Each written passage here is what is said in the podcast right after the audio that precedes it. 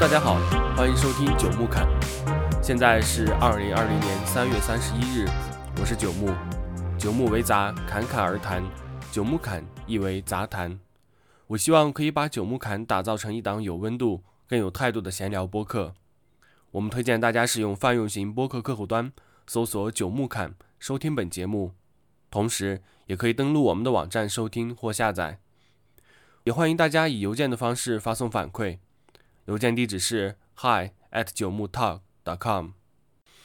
今天这一期呢，主要是想和大家聊一聊在国内读博士这件事儿。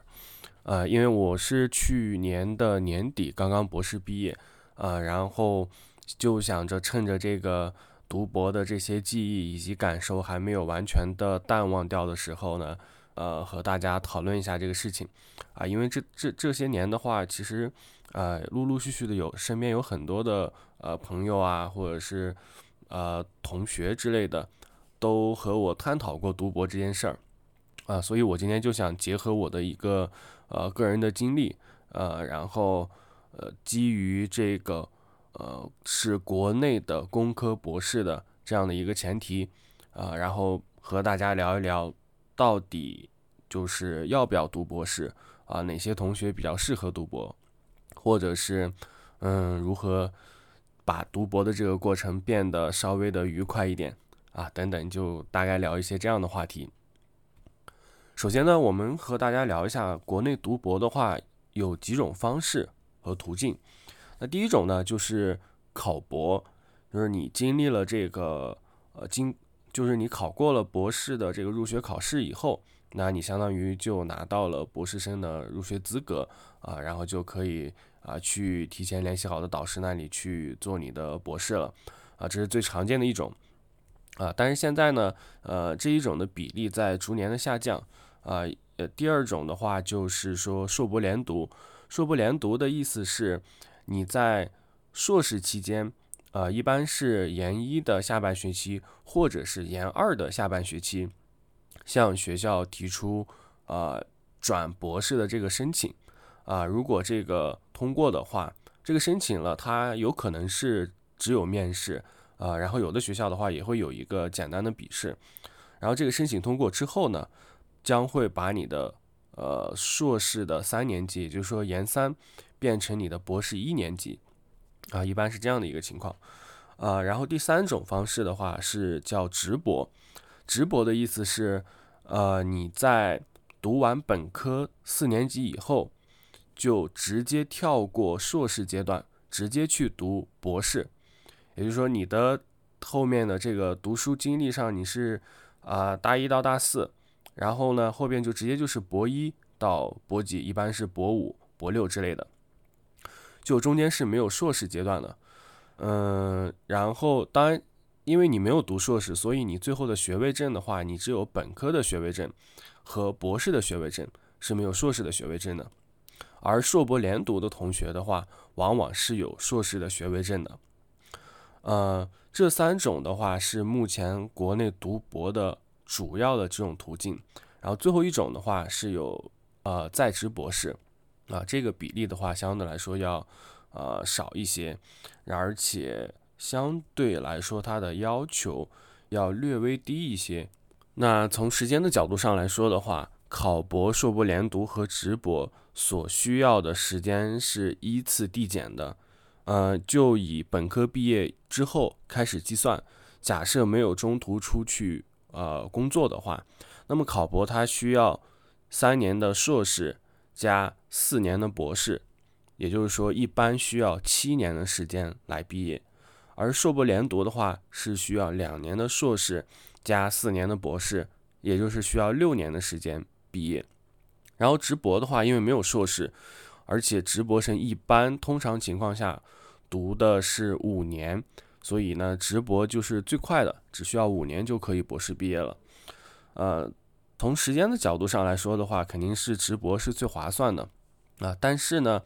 从另一个角度上来说，直博其实风险也是最大的啊，因为如果你在中途辍学，或者是你最后没有达到博士的毕业要求，无法毕业的话。那相当于你只有本科的学历了，而硕博连读的同学呢，他在转博之后，依然可以申请以硕士的这个身份去毕业，也就是说，他至少还可以保证拿到硕士学位。那考博就不用说了，他是每个学位都拿到之后才去进行下一阶段的啊求学。所以这个呃有利有弊吧。对于那些读博士的意志比较坚定的同学，嗯，那我是比较建议他是去选择直博的。啊，如果说对自己的选择不是很确定，呃，只是说感觉身边的同学都在读，或者是父母比较鼓励他去继续深造，而自己并不确定自己是否喜欢，或者是是否能把这个博士学位拿到，那可以选择硕博连读。另外呢，直博除了比较节省时间以外，它还有另外一个好处，就是直博的同学他在整个博士期间，也就是说整个这五年的时间内。他一直是以博士毕业的要求来约束自己，就是相对来说，他会比硕博连读的同学在前两年对自己的要求更严格一些，而且呢，呃，相对来说，他做的事情的连续性也更强一些，呃，更有利于他在博士的最后几年发表或者是做出一些高水平的呃研究。那接下来我们再聊一下，就是呃为什么要选择读博？其实这个问题的话，嗯，有很多人问过我，呃，然后呢，嗯，一些人在就是跟我聊读博这个相关话题的时候，我也反问过对方。其实我个人觉得哈，读博的话，嗯，选择读博的原因大概有这么几个啊。首先第一种就是他他是真的很喜欢科研啊，他喜欢把一个问题。钻研的非常的深啊，然后一直做这样的一个研究，一直做下去啊，这样的一类人的话，我觉得他是比较适合去读博的，而且往往这样的人他也会呃主动的去选择读博士吧，啊，然后第二类的话是，嗯，读博对于他们来说是希望把自己的学历提升一下啊，就是他之前是一个本科学历或者是一个。呃，硕士生的这样的一个学历啊，他喜欢把这个学历提升到博士阶段。嗯，拿到博士学位以后，他可能觉得对自己以后的呃职业发展或者是啊一些的规划，呃，就是更有利于实现他自己的一些人生规划啊。那这是第二类人，嗯，就相当于是把读博，嗯，作为一个提升学历的手段，然后当做一个实现自己啊梦想的一个跳板。嗯，第三类的话是属于这种他个人希望，呃，延迟进入社会的这样一个时间，啊，就是说他现在觉得自己，呃，不管是在心理上或者在呃能力上，可能还不太适合去走向社会，就是还想在这个象牙塔里边多待一段时间，啊，那这部分人的话，他可能在硕士毕业了，或者是在啊硕博连读可以做硕博连读选择的时候，啊，他会选择去。读一个博士学位，啊，推迟自己进入社会的时间，让自己在学校的校园生活里边，啊，多待一段时间，啊，这是第三类人，啊，然后最后一类的话，啊，也是我觉得最最容易出现在读博期间就是 quit 就不读了的一类人，就是随大流的，啊，这一类人就是他自己其实没什么想法，啊，就是他觉得周周围的同学读博士的非常多。就觉得哎，那我自己是不是也要读一个啊？或者是说，就是父母对他的期许非常的高啊，说你看，哎，谁谁谁家的孩子人家去读博了，你要不要也去读一个啊？这是第四类人，就是随大流啊。这一类人的话，他往往没有太清晰的、太明确的一个规划啊，所以他在就会导致他在整个读书期间啊，他的执行力啊没有那么的强，然后。做事情的话，可能也不会有太长远的规划，啊，最终的话就大概率，或者说他更可能，他比其他几类人更容易，呃，读不完博士就提前退学了。嗯，从我个人的角度而言的话，呃，第一类人和第二类，就是前两类的话，啊，他的目标其实是比较明确的，呃，然后读博这个事情的话，我觉得是只要你有耐心，能坚持下去，往往最终的结果不会太差啊。所以，但是相反的，这个第三类和第四类就是希望推迟进入社会的啊，最最最麻烦的就是第四类，就是随大流的这一种的话啊，我强烈建议在选择读博的时候一定要谨慎啊，一定要把这个问题考虑清楚了。嗯。接下来的话就是我，相当于是把自己的这个读博的这个经历做了一个简单的回顾，嗯，回顾完了以后，我总结了下面这么几点，呃，建议，这些建议的话不一定是，呃，就不一定是对的吧，因为可能跟我自己个人的经历有关，那所以这里呢，只是简单的跟大家分享一下我的这这一些心得体会。就如果你觉得我说的有道理，那你可以采取这样的一个建议。呃，首先第一点的话，就是我觉得准备读博的或者正在读博士的同学的话，一定要明白，就是读博的这个过程是非常的艰难、非常的漫长，而且又非常的痛苦的这样一个过程，就是要做好自己的思想准备。就这个事情，它并没有表面上的那么光鲜亮丽。啊，这个过程一定是非常的艰难漫长的，是是需要啊一点一点的去熬出来的。就这种煎熬，它它可能并不一定是来自于这个你你做的这个科研它有多么的难啊。我觉得我个人觉得，它其实这种煎熬可能并不来自于这个科研本身，而是来自于一些外界的压力啊。比如说你当你读博士读了一段时间以后，你会发现，哎。当初自己的硕士的同学或者本科的同学，就是自己的同龄人，他们已经步入社会啊，已经在社会中啊摸爬滚打了这么多年三五年，那人家可能已经事业已经小有所成啊，在这个呃家庭生活上可能也是呃非常的幸福美满吧。然后你再回头再看自己啊，还在这个学校里边默默的做着科研啊，发着论文。啊，甚至还没有发论文，也不知道自己什么时候才能毕业啊！毕业以后工作去哪里？呃，毕业以后这个，呃，你的未来在哪里？其实可能很多人都非常的迷茫。那这个时候你就会有，会感到焦虑，啊，就会感到有很大的压力，啊。然后另一份压力，我觉得是来自于这个家长，或者说长辈，就是比如说啊，每年过年的回去以后啊，可能会有。长辈问一些问题，啊，这个什么时候谈恋爱啊？什么时候结婚啊？对吧？呃，然后一个月赚多少钱啊？啊，那可能比你小很多的这个家里的弟弟妹妹们都已经年入百万，对吧？然后你自己呢，每个月就拿着国家几千块钱的补助，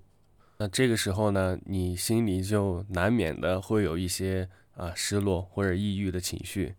呃，那其实我想，我想跟大家说的是，就是以一个过来人的眼光来看的，来看的话，就是这个阶段虽然很煎熬，啊，也比较的漫长，但是呢，我觉得这份煎熬是值得的，啊，就是大家一定要放平心态，就是你现在处于一个厚积薄发的过程，你是在蓄力，对吧？那我们在蓄力的阶段，就不要和他们那些已经在释放自己能量的。人去做比较，因为后期你的能量会更加的巨大，啊，这是我给大家的第一个建议。嗯，第二个建议的话是，就是建议大家一定要调整好自己的心态，把读博的这个过程当做是一份工作，而不是仅仅单纯的这个埋头做学问。那如果你觉得它是一份工作的话，那一定是，比如说这个工作一定是有长期性的。对吧？一定是有规划的，而且一定是允许失败的。就是在这个过程中，对吧？你的目光你要很长远，你的研究不是仅仅的局限于眼前的这一个小的课题或者是一个小的难点，对吧？你一定是眼光长远的，而且是有规划的。你要先做什么，再做什么？你要在这个月做，就是达到一个什么样的效果或者目的？你要在今年，你要在整个博士期间。对吧？你分别要达到什么样的效果？这个是一定是非常有规划的，而且是在这个规划的过程当中是允许失败的，对吧？一个人在工作的过程当中不可能不犯错，那同样你在读博的过程中也是允许犯错的。比如说，很有可能你这个课题做了半年，发现当初的这个想法是错误的，之前已经有人论证过了，或者是没有人论证，你自己论证了半年，发现这个这个 idea 是没有结果的，是允许失败的，对吧？这样的这样的经历，你不要因为到时候说做了半年，发现做不下去了。有一个有一个致命的错误，导致这个 idea 没有办法实现啊，然后就开始自暴自弃，对吧？那其实，在这个过程中，你是你也是可以从失败中也是可以学到东西的。然后呢，就因为你是有长期规划的，那么就一定不要急于求成，不要就是在做的过程当中不要功利性特别强。那有一些研究的话，你如果功利性特别强的话，你可能本来。是一个很好的 idea，那可能最后因为功利性过强，就变得把它变得非常的普通，然后很快的就草草的就结束了这个这个工作，对吧？那其实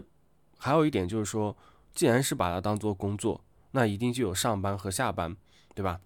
所以呢，我们也不要把所有的注意力全部都放在一件事情上，就全部都放在科研上，那生活还是要继续的嘛，对吧？读博也不是让我们做这个苦过这个苦行僧一般的、一般的这样的生活，对不对？啊，这是第二个建议。嗯，然后第三个建议的话就是说，不要盲目的开始。呃，什么叫盲目的开始呢？就是说你可以选择，就是你在选选择了读博以后，啊，博士的第一年或者头两年啊，你需要上课啊，需要这个呃做一些这个基础的。呃，就是打基础的这样的一些工作，那在这个时候，不要盲目的就把自己的方向或者自己的研究点、关注点，深入到一个非常非常细细小的这个细分的一个领域里边去。呃，在这个过程中，我建议大家就是可以广泛的涉猎，对吧？因为选择一个好的方向，是可以让你事半功倍的。就是如果你选的这个方向，你非常的不靠谱。或者说这个方向已经被已经被就是已经非常成熟了，那么你可能后面你会花成倍的这个努力，对吧？花成倍的时间，然后才能取得一个非常小的进步，因为已经被别人做的没什么好做的了。说白了，已经非常成熟了，不需要再那么多人在大量的投时间进去做研究了，对吧？所以一定要静下心来选择一个好的方向啊！这里讲到这里，其实除了一个好的方向哈。好的导师也是可以让你事半功倍的。嗯，但选择导师的话，其实也是有很多的学问在里边的。这个我们等一下单独的拿出来细讲一下。嗯，那么第四点的建议的话，就是只要你不盲目的开始，一旦开始了，就一定要坚持下去，对吧？不要轻言放弃，因为其实其实你去和很多的大牛。对吧？很多大牛去聊天的时候，你你去看他们之前的一些经历，你会发现，其实很多人在刚开始入门的时候，都有可能走弯路，对吧？都会经历说自己提出的 idea，你自己觉得很棒，结果结果做了一些验证以后，发现完全行不通，啊，或者是呃这个 idea 确实很棒，而且也行得通，但是当你正准备，就是你论证完了，准备展，就是施展你拳脚的时候。去网上一搜，发现就在就在半年前，或者就在几个月前，你这个 idea 已经被别人实现了，人家的论文已经发表出来了，啊，等等，这样的情况，几乎所有的博士，我觉得都会遇到，啊，所以就不要轻言放弃。就是每个人，你看别人的这个 publication 有很多，对吧？他发了很多论文，这个光鲜亮丽的一面，其实他在背后往往都经历过这些，一定要坚持下去，就是。坚持到最后的话，我觉得是没有什么困难可以难住你的。呃，最后一个建议的话，就是在这个博士期间，一定要科学合理的分配自己的时间。就是，其实读博士的意义在哪里？就是博士他其实是，就是你在某一个非常细分的领域，比普通的人更懂、更了解，对吧？这是你的长处，也是你的优势所在。但是呢，我觉得读博不是让你变成一个，呃，一叶障目的，呃，不食人间烟火的一种怪咖。就是现在很多人，我觉得走走进了一个误区，就是当他读了博士以后的话，你会你会发现这个人变得开始变得和身边的人格格不入，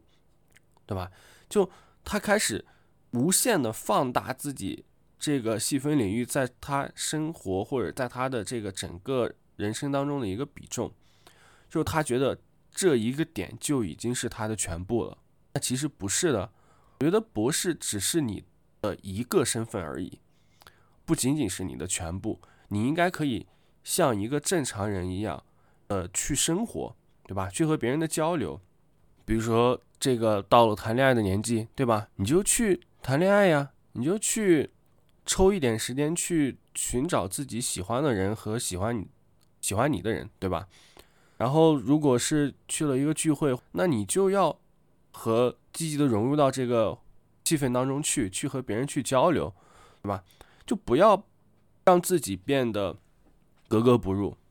这是我对一个我至少在我看来，一个博士应该做到的最最起码的点，不要让其他人觉得只要提起来说哦，这个人是是一个博士，然后其他人就会以一种异样的眼光看着你觉得你跟别人不一样，你是个另类。那我觉得不要读博把自己读成这个样子，如果读成这个样子的话，我觉得是很失败的。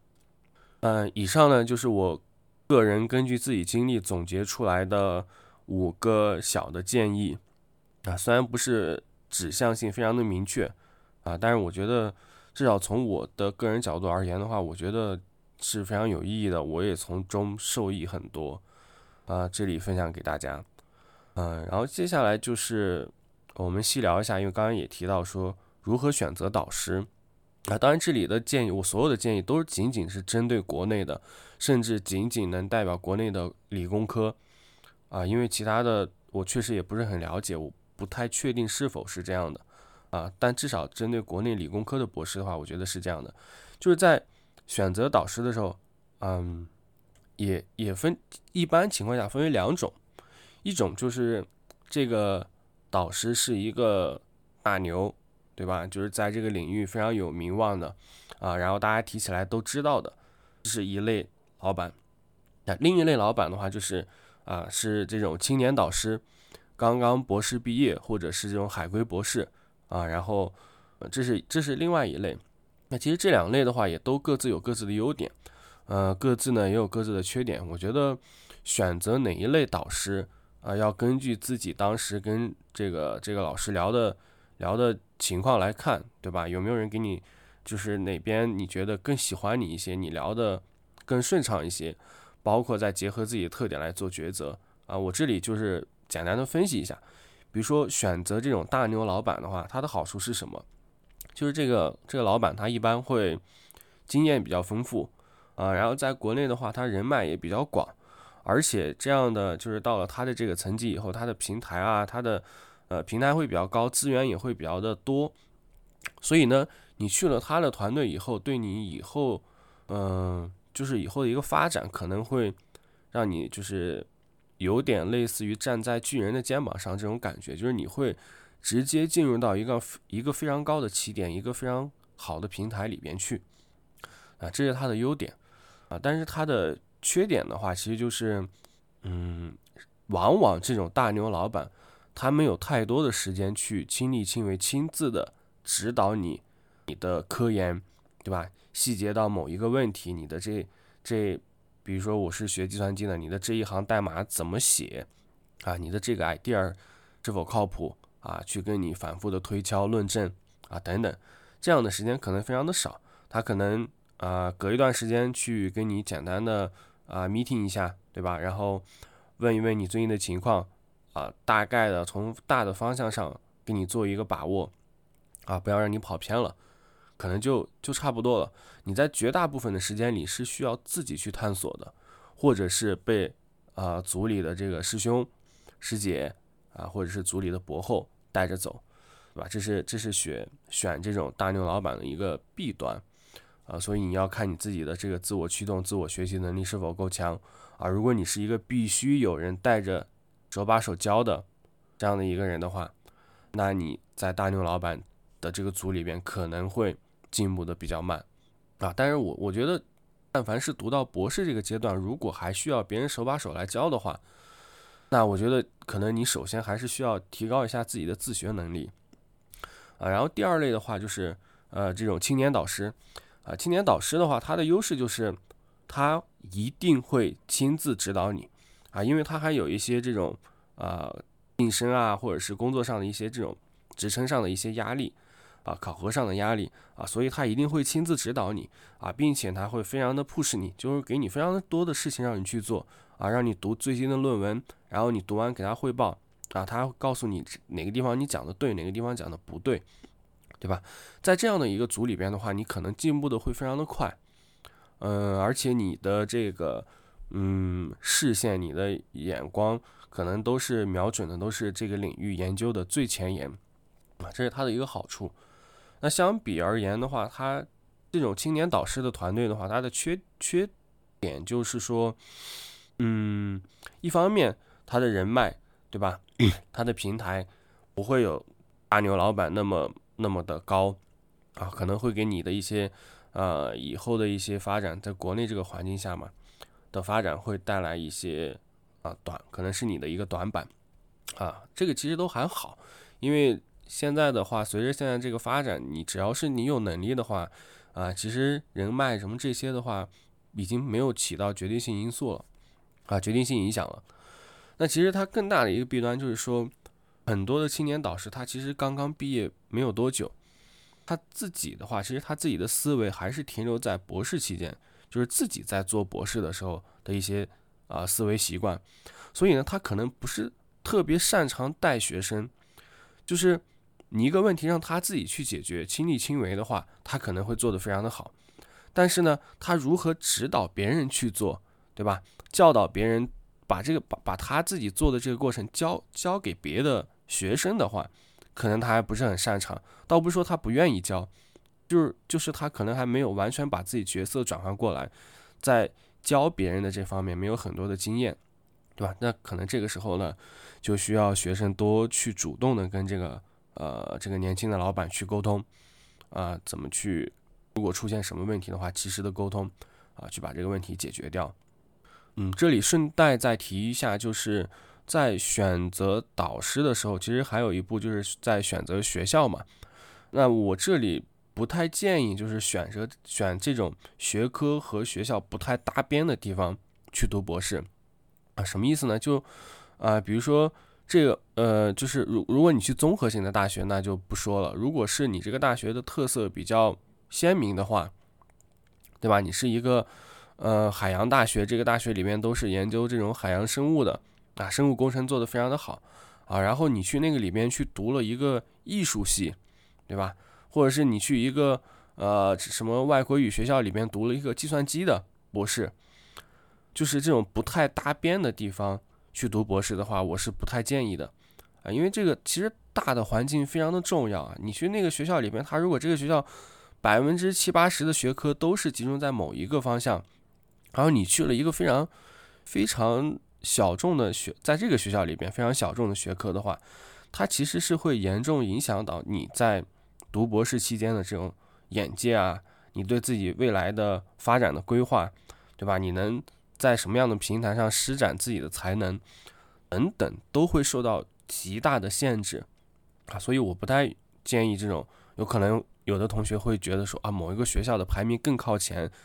那我先优先选择更靠前排名的学校，然后即使不搭，我也要进到这个学校。为了进这个学校，即使不搭，我也去了一个一个一个很小众的专业，对吧？这个我我是不太建议这种这样去选择的。嗯，接下来就是说，在整个读博士的过程当中的话，其实啊，我觉得大部分的博士生应该整个博士期间，每天都在想着一个问题啊，那就是我什么时候能毕业。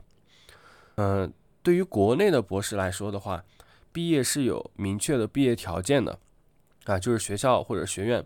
会告诉你要发多少论文，什么级别的，每个级别发多少篇，对吧？你就可以达到毕业条件。就可以申请毕业了啊，这个是在国内的话是明确规定的啊，可能现在慢慢的有些学校开始推这种，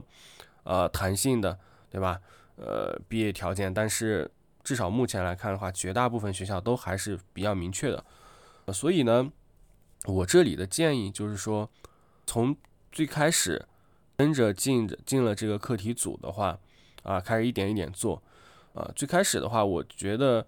嗯，你不要过分的好高骛远，就是一下子一下子就瞄着那个最顶尖的那个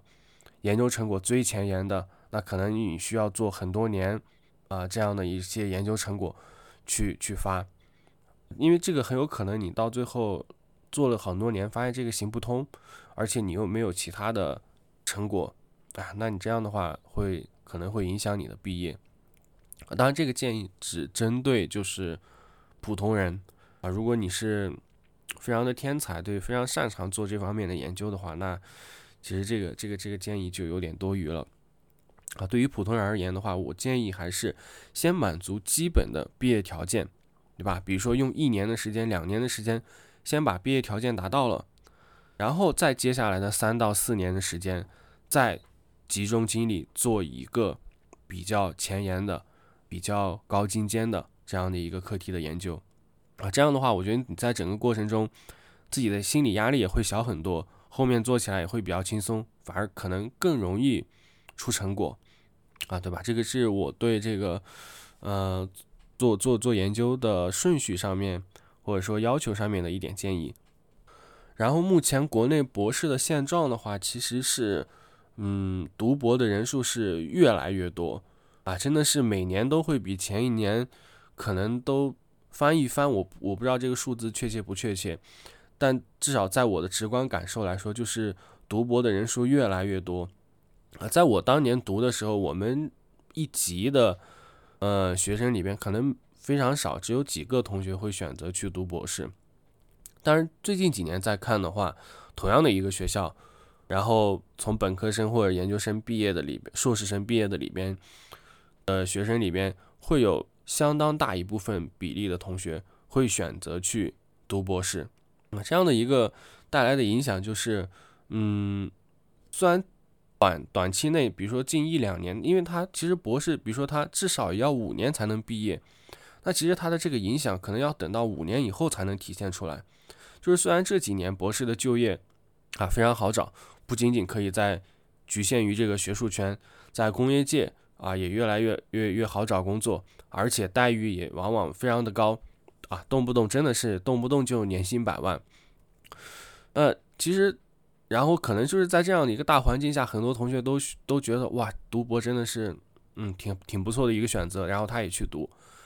他其实没想到这样的话，五年以后，等到他毕业的时候，可能情况就变了，因为最近几年读博人太多了，那个时候统一一毕业。一下子博士太多，竞争太激烈，可能就要不就是水涨船高，要求变得非常的高，要不就是他的待遇、他的各方面的就业的情况会就业的质量会进一步的下降，对吧？就达不到自己期许的五年前读博士时候期待的那个那个水准了。所以这个就是我建议大家，如果最近要选择读博的话，啊，也是要考虑的一个因素。嗯，最后呢，我想借这个节目，借此机会，呃，对自己的博士做一个简单的总结吧。博士的经历，我自认为自己是一名非典型的博士，因为我觉得我在博士期间这五年，我是直播，这五年的时间里做了非常多的事情。除了我觉得我做好了自己本职的科研工作以外，啊，我也去谈恋爱，去结婚，啊，去有出去创业。嗯，有带团队，啊，有出国访问，啊，后面也求职，求职的时候也不仅仅是投了这种呃科研机构、高校，啊，也投了公司，也拿到了许多心仪的 offer，对吧？整个阶段下来，嗯，也拿到了一些自己希望的荣誉。整个阶段下来，我觉得自己的博士生活是比较的丰富多彩的，啊，也是非常感谢能有这样的一段经历。最后的最后呢，嗯，我想用一段感言结束这一期的播客啊。这段感言的话，也写在了我的这个博士的毕业论文里边，然后从中挑了几句话。嗯，非常感谢我的导师啊，感谢他这么多年来在科研、创业、生活上给予我的指导和帮助。感谢我的父母这二十多年来对我的支持和养育，也还要特别感谢我的太太，从同学到女友再到妻子，感谢这么多年的不离不弃、默默支持，是你让我真正明白了爱与责任，也让我有信心担当起我们更加美好的明天。以上就是本期九木侃的全部内容了，感谢大家的收听，我们下期再见。